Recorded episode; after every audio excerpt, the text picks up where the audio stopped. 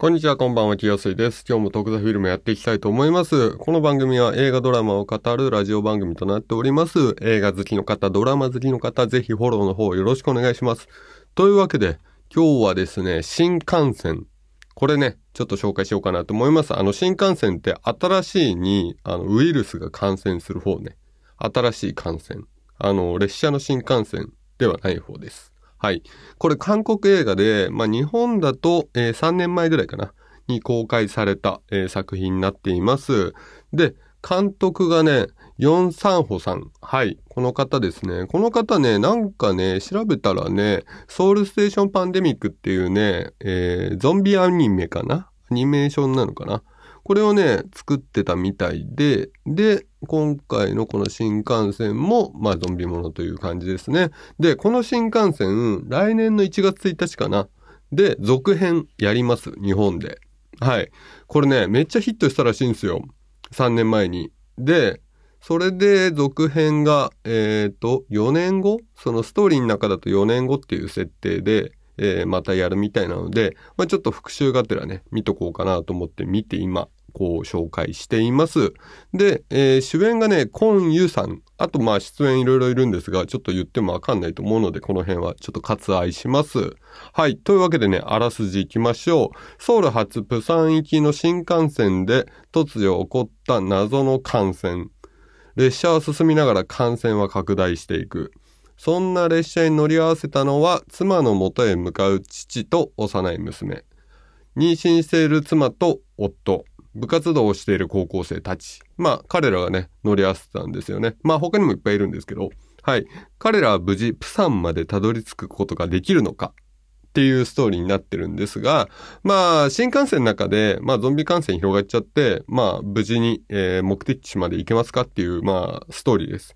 まあ、感染のね、群れとね、あの、戦いながら、必死でね、まあ、生き残ろうとする、まあ、人間の絆だったり、ちょっと醜さだったりも描いたパニックホラー作品って感じですね。はい。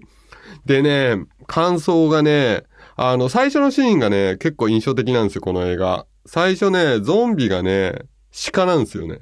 こう、ゾンビ映画って、まあ最初、割かし人間が、こう、ゾンビになって、誰か一人がゾンビになって、これはゾンビ映画ですよっていう風に、こう、表現するものが多いと思うんですけど、まあ、アイアムアヒーローとかもそうだと思うし、ウォーキングデッドとかも確かそうだったと思うんですけど、この映画はね、鹿なんですよね、最初のゾンビが。最初に、えー劇中に映るゾンビが。で、鹿がね、引かれて、で、死んで、そこから生き返るっていうシーンを撮ってるんですよ。このシーンがね、すごい重要。この作品が、こう、なんだろう、一気に魅了してくれる感がここにあな詰められてんのかなっていうふうには思いました。で、今回のね、ゾンビはね、ゾンビってゾンビ映画の中で結構いろいろ種類あるじゃないですか。もうなんか走れないゾンビとかさ、顔がぐちゃぐちゃになってるゾンビとか、結構いろいろあるじゃないですか。バイオハザードとかも上げてもそうだし。今回のね、この映画のゾンビはね、割とね、割とというかね、かなり感染スピードは速いですね。噛まれてから1分以内にはゾンビ化してるイメージかな、見てると。うん。で、ゾンビ自体は、目がね、そんなに良くないんですよ。暗闇だと結構ね、あの、人間を見失ったりするので、目がそこまで良くなくて、だけど、あの、聴覚とかは優れてるゾンビでした。なので、あの、人間が見つけられないと結構襲ってこないし、動かなくなるんですよ。で、音がある方に行くんですよ、そうなると。っていうゾンビだったので、まあ、厄介度で言うとそんなに高くはないゾンビなのかな、と僕は思っています。はい。で、他の映画のね、えーゾンビと比べるとね、えーゾンビ化してもね、見た目が割と人間っぽいところが残ってる感じはしました。はい。アイアマヒーローなんかを挙げると、まああれは結構個性が残るじゃないですか。人間の個性が残るじゃないですか。こっちはね、個性じゃなくて、あ、まああと生きているとかもそうか。その人間のポテンシャルがゾンビにそのまま反映されるんですけど、この新幹線の方のゾンビは、あの、ゾンビ化しても、まあポテンシャルは、そのなんだろう、まあ、普通みんな均一な感じなんですけど、見た目は。見てるとね、均一な感じなんですけど、そう、見た目、こう、ルックスは結構割と人間っぽいところ残ってる感じですね。うん。目がね、白くなったりはするんですけど、で、あとまあ、襲いかかってる感じはマジでゾンビなんですけど、なんか顔が崩れたりとか変形したりっていうのは特にない感じで、割と人間っぽいゾンビだなっていうふうには見れてましたね。で、これね、主にね、列車内で話が進んでいくんですけど、序盤と終盤に列車をね、降りる展開が待ってるんですよ。一旦列車から降ろして、で、また乗んなきゃいけないっていう展開があるんですよね。だから、最初に列車乗ってて、で、降ります、また乗んなきゃいけない、また降ります、また乗んなきゃいけないっていう展開になってるんですけど、これのね、こう降りる理由と乗らなきゃいけない理由の動機づけ、これがね、結構上手な映画だったかなとは思いました、見てて。うん。